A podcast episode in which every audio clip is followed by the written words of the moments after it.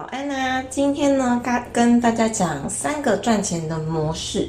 那这三个模块呢，帮助我去厘清自己的现况非常的多，也帮助我知道更加的知道，如果我想要赚更多的钱，可以怎么做呢？DB want to quit the job？记录小资女 DB 如何透过自我成长、网络创业，脱离受雇，夺回自主人生。好，首先呢。大部分的人其实都是处于在生存模式的。那接下来我会用呃这个模式下，大部分的人是什么状态？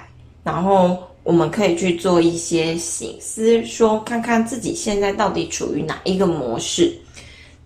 那如果我想要赚更多的钱，我要怎样去进阶到下一个模式？其实就可以帮助自己赚更多的钱。我其实听。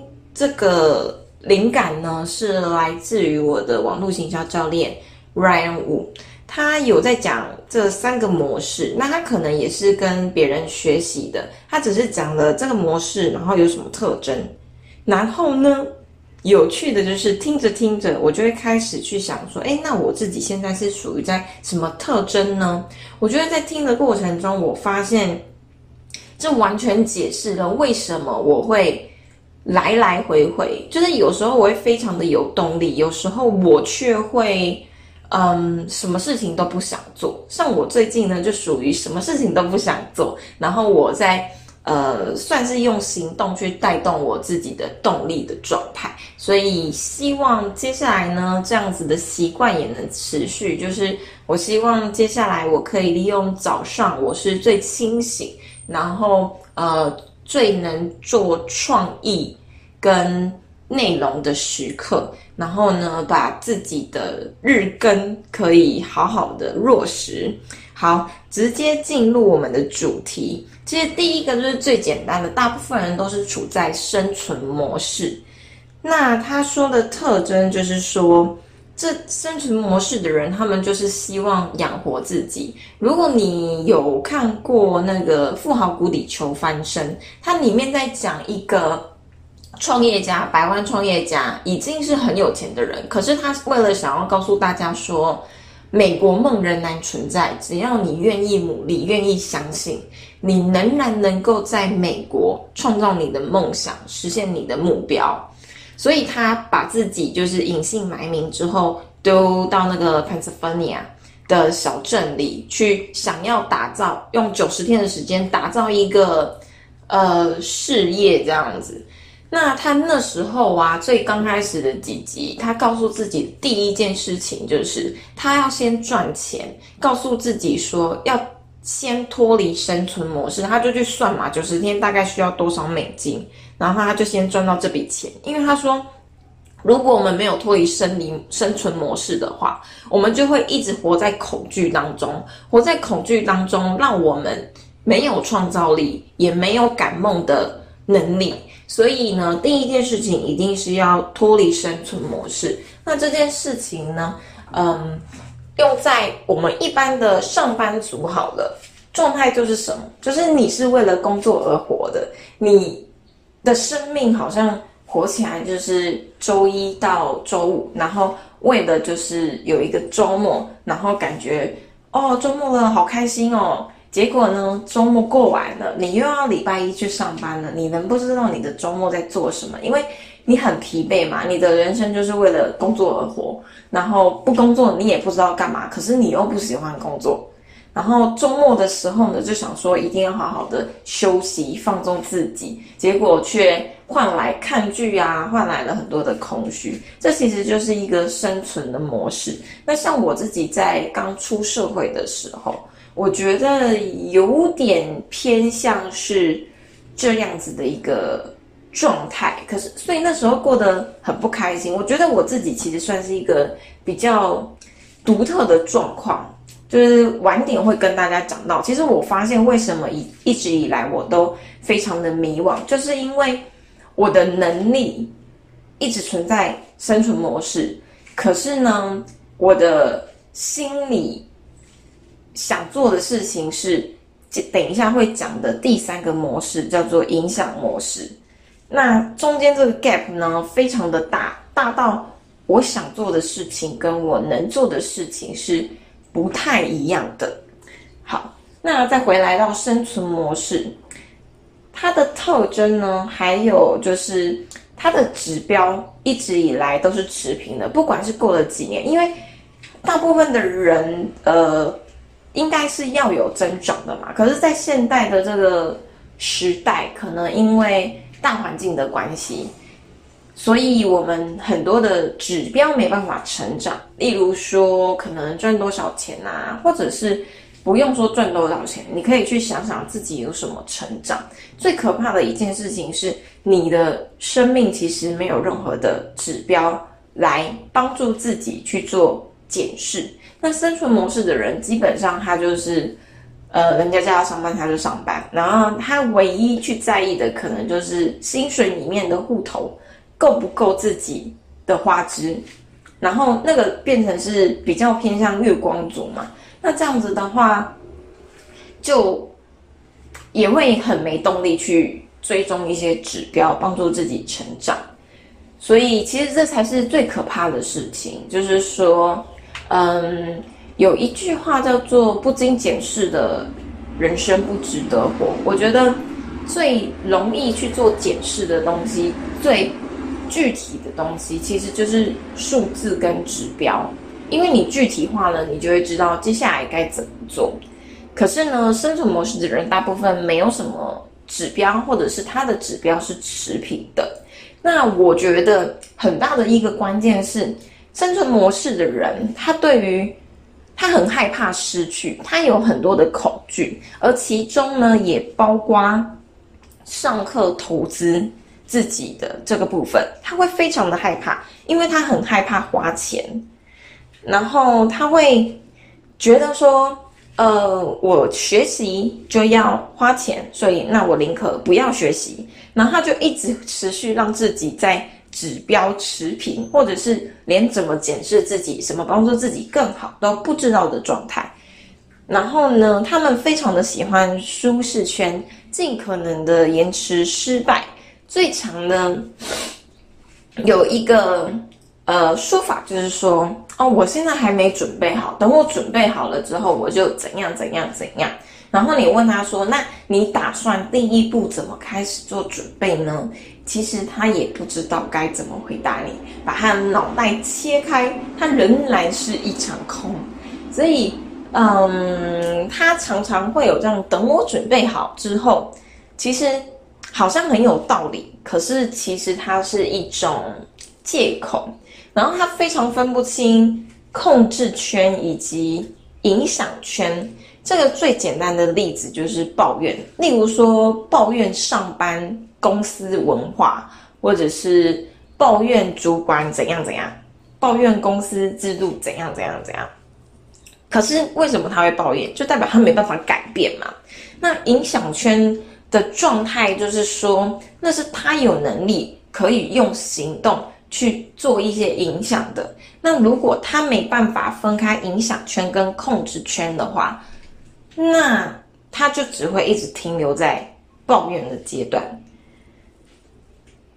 然后另外一个特征是，他总会希望事情变得更简单，而不是自己变得更厉害。因为事情它就是一个很中性的东西，它就是放在那里，它并不会改变。例如说，像我自己最最嗯最有感的啦，我自己现在也还在修，就是同事这件事。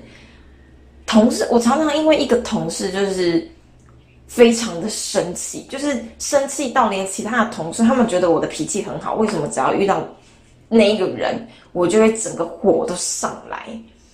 那就是我总觉得说，为什么他不能怎样怎样？他为什么这么简单的事情都做不好？他为什么怎样怎样？就是我根本就改变不了他，可是我就一直希望改变他，然后我就会很生气，我就会花了时间在生气，然后没有解决事情，然后结果什么东西都是一场空。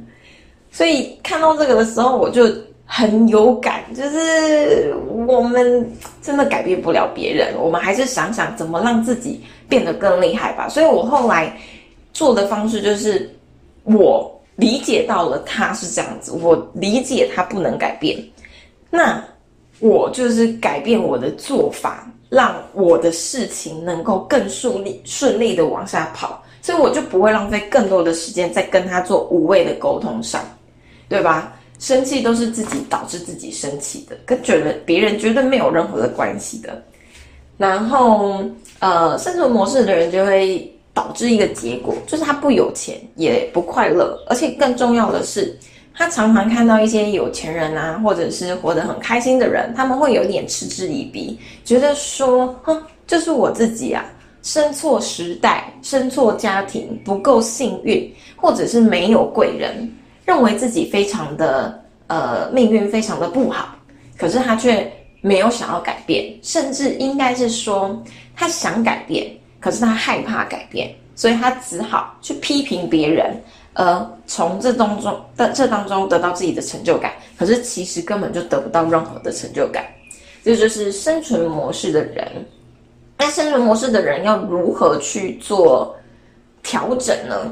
我觉得对我来说最简单的是，它里面是讲设定目标啦。可是我觉得，如果我们的环境没有改变，我单单去设定目标。最后就会导致一个状态，就是我设定了目标之后，然后我没有达成，然后我会觉得非常的挫败，然后呢，你就继续在那个回圈里。所以对我来说，我其实反而是在有一年，我，呃，我做完保险之后，我非常的伤心、绝望、自卑，然后我就回到我的家乡，然后就随便找了一份工作。当然那时候不是觉得随便找啦，就是那时候也是觉得跟专业结合。后来我还是离开了嘛。那那那段时间我已经完全脱离生存模式，并不是因为我赚了多少的钱，我那时候的薪水其实也蛮低的。可是那时候我脱离生存模式，我觉得对我来说最大的意义是，最大的指标是我有足够的金钱，然后我住在家里，所以我不需要担心太多的开支，然后我。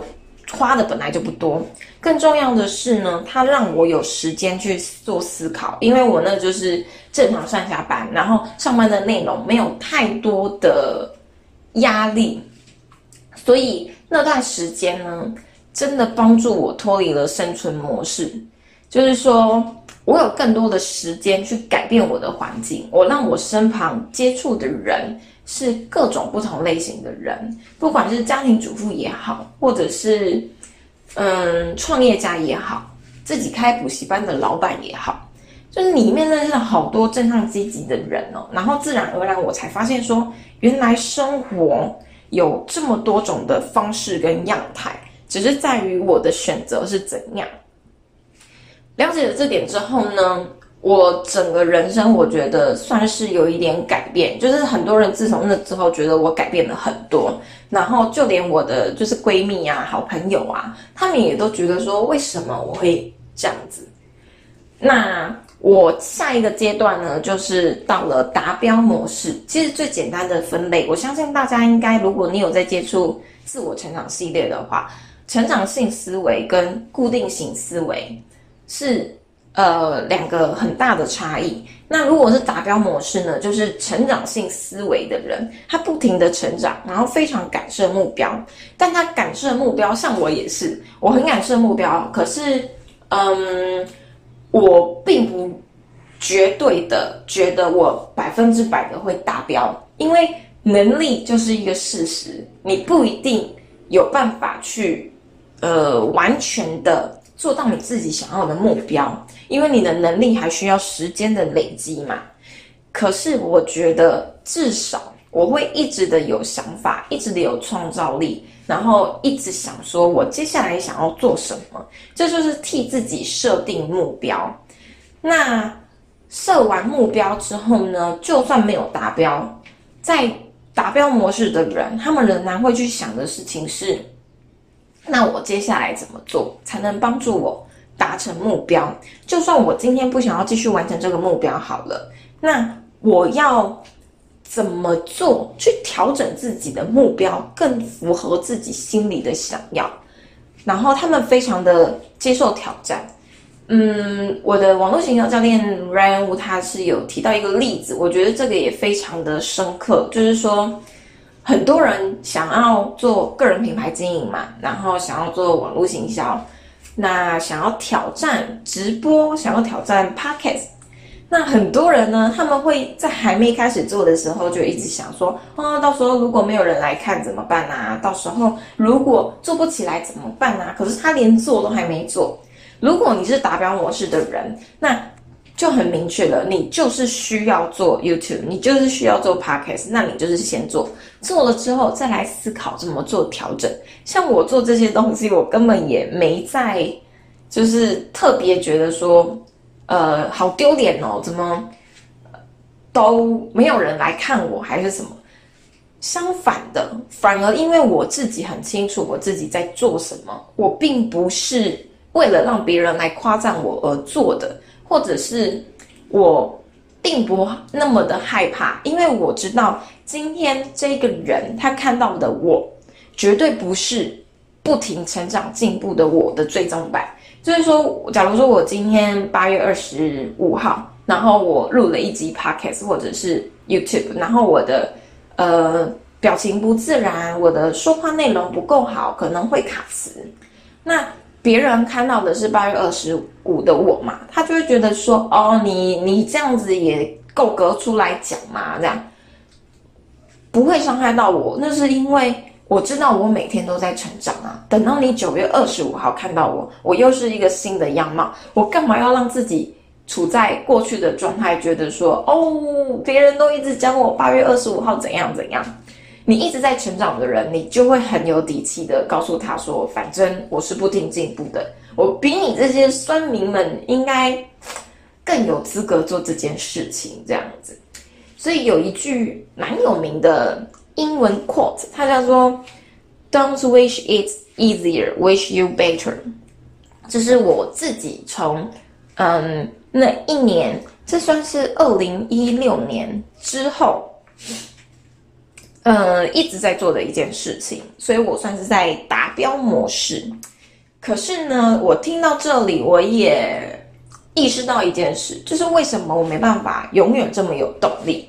我发现我其实会存在生存模式跟达标模式，就是如果你一直有在追踪我的话，你应该知道，其实我给自己两个月的时间，希望自己可以越狱，也就是说不脱离受雇主，主不要再上班了，能不能靠自己赚钱？可是我现在老实说，我的收入呢，嗯。如果单靠自己的话，其实是没办法真的完全养活自己，应该是说会很勉强。因为我做的事情就是，呃，说白一点，比较偏业务。那还没有建立起自己的基底的时候，我做的事情就是这个月有，可是下个月可能没有。所以呢，我就意识到一件事情，说我这个时候会调回。生存模式。那自从我把自己定了这一个目标，就是越狱成功这件事情，我就提前去感知到了那时候的压力。这也导致了为什么我最近状态没有到非常不好，可是可是一直在调整自己，就是。在这之间徘徊，其实是蛮痛苦的一件事，所以也让我虽然我已经在达标模式蛮蛮长的一段时间了，也让我去理解到为什么，嗯，生存模式真的蛮痛苦的，然后固定型思维真的蛮痛苦的。好，那呃，达标模式的人呢，他有一个很大的特征，就是他相信责任在自己手里。他为自己百分之百的负责，也就是说，生存模式的人他都会觉得说是别人的错啊，是是他怎样怎样怎样。可是达标模式，因为他知道自己有能力进步，他知道自己是唯一能够改变自己命运的人，所以今天如果一件事情做不好，他不能去怪别人说，就是因为环境，就是因为他，就是因为发生了什么事情，发生了台风，害我不能干嘛干嘛，然后不能呃去达成自己的目标，不会，他就会觉得说百分之百的责任是在自己的手里的。那接下来进阶到下一个模式，就是影响模式。就是我告诉大家，我一直以来想要做，可是其实我能力还停留在生存跟达标模式这样子。因为二跟三的差异啊，就是达标模式跟影响模式。二的人呢，他偏控制力强一些，而且他因为他百分之百的相信自己会对自己负责。然后也是一直以来自己这样子努力过来的，所以他可能会导致一个状况，就是他不太相信别人，而且因为自己一直往自己的目标走。那有一句话叫做“一个人走得快，一群人走得远”嘛，他属于一个人走得快的那个阶段，所以他会一直想要往前冲冲，因为带着别人走目标的话，其实。蛮辛苦的，因为人性你很难懂嘛。然后你自己成长，你就会想说，为什么别人都不成长呢？会有大概这样子的心态，这是达标模式的人第二阶段。那我现在呢，其实慢慢的想要让自己往第三，就是影响模式的阶段去走。那也因为这样子呢，我开始会去更加的思考，我怎么去帮助别人。就是影响模式的人，他会给予世界更多，他并不会说等我有钱了我再给予，等我有能力了我再给予，而是任何阶段其实都能给。他他这时候有讲到一本书，应该说很多理财的书，他都有这样子的一个观念，就是你要在你的账户有固定百分之十的钱是可以回馈回馈给他人的。那有的人做做呃。赚两万多，甚至这赚十万多，他就会觉得说：“哦，我现在赚的还不够多，我的吃穿都不够了，我没有金钱可以给别人，所以他没有百分之十趴可以给予。”可是其实事实是，不管你到哪一个阶段，如果你没有养成百分之十给予的习惯呢，你还是会永远没有百分之十可以给予给他人。其实我们都有给予的力量，只是我们能够给的程度并不相同。那影响模式的人，他会尽可能用自己的资源去帮助他人，这才是真正的富足。大部分达标模式的人可能会比较想要做，嗯，财务自由。可是你会去发现哦，你去看一些很厉害的人的传记，例如说比尔盖茨啊，FB 的主博客啊。他们他们已经有够多的钱，你觉得他们在还会再想赚更多的钱吗？他们其实最终提到的都是如何透过自己的能力去改变这个世界，影响他人。所以，嗯，影响模式的人，他们的想法已经开始改变了。我来说说自己的例子好了，就包括我在做内容啊。我在做直播，很多人都说我怎么克服恐惧的。其实并不是我没有任何的恐惧，而是我会去想一件事情，我会觉得这个世界怎样才能更美好呢？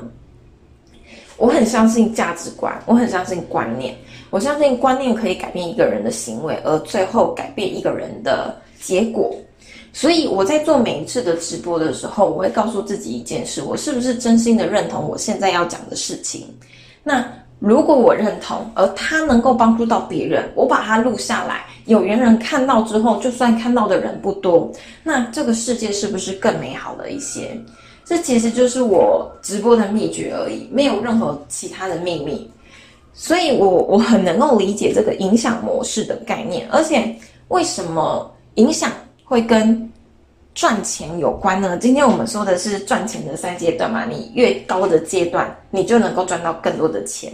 因为你去看透金钱的本质，它其实就是一张纸。那你要怎样让别人愿意掏更多钱给你？其实非常的简单，就是你提供给别人更多的价值。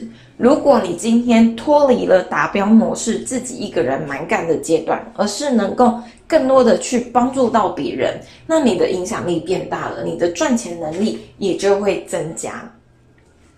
所以，这个影响模式的人，也因为他能够增加赚钱能力，然后也因为他不停的给予，他他的富足已经不再只是财务上、物质上的富足，而是心灵上真正的富足。所以他不怕缺乏，没有恐惧，因为重点就是在于给予他人嘛。他总是想着要给予别人，那他怎么会觉得自己稀缺呢？好，所以呢，我刚刚有提到，就是这三个模式的理解，帮助了我什么事情？帮助了我去做检视，说原来我一直以来这么痛苦，是因为我总是用生存模式的思维去恐惧我没有饭吃。如何可以帮助我赚到更多的钱？其实是往影响模式去走。那当我们要从达标模式到影响模式的时候，我们看见的外在都是因为呃别人拥有的不同，可是事实上其实是在每一个阶段的人，他们的底层想法就是不同的。那我也因为了解了这样概念之后，更能够清晰的了解我可以往哪个方向走。就是说，嗯，为什么看那么多书没有用？因为没有人告诉你一个明确的地图嘛，明确的告诉你，你应该从生存模式到达标模式，然后再到影响力模式。然后你看书，其实是对自己的吸收来说是很碎片化的。所以，当我了解这三个阶段之后，我就可以知道说如何去避免去做生存模式的阶段，以及保有达标模式、成长性思维好的部分，然后让自己的思维尽可能的往影响力模式，帮助别人更多而赚到更多钱的阶段来走。好，所以以上呢就是今天赚钱三阶段，希望对你也是有一点启发。透过知道，然后真的去修炼自己，改变底层思维，最后真的做到。好啦，那呃，其实呢，我大部分的时间都在推广我的 program。那今天呢，比较特别一点，我真的很想要。诚心的推荐大家说，思维真的能够改变很多的事情。当然，你的思维不会马上去做改变，你需要一段的时间。就像我说的，我虽然现在已经有一些些影响力思维的概念，可是我仍是处在嗯生存跟达标的中间徘徊。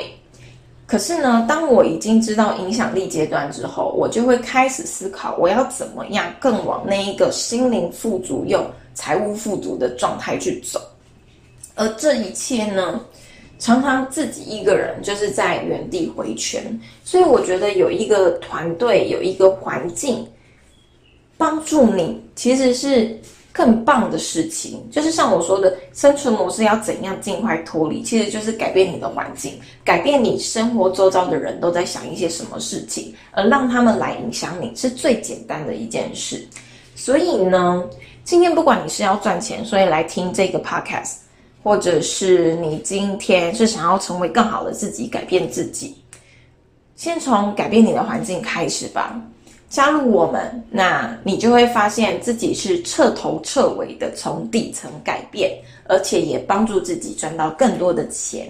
如果想要知道更多的讯息的话，下面呢的连接处有一个研讨会的连接，它里面在讲如何透过个人品牌经营帮助自己赚到更多的钱。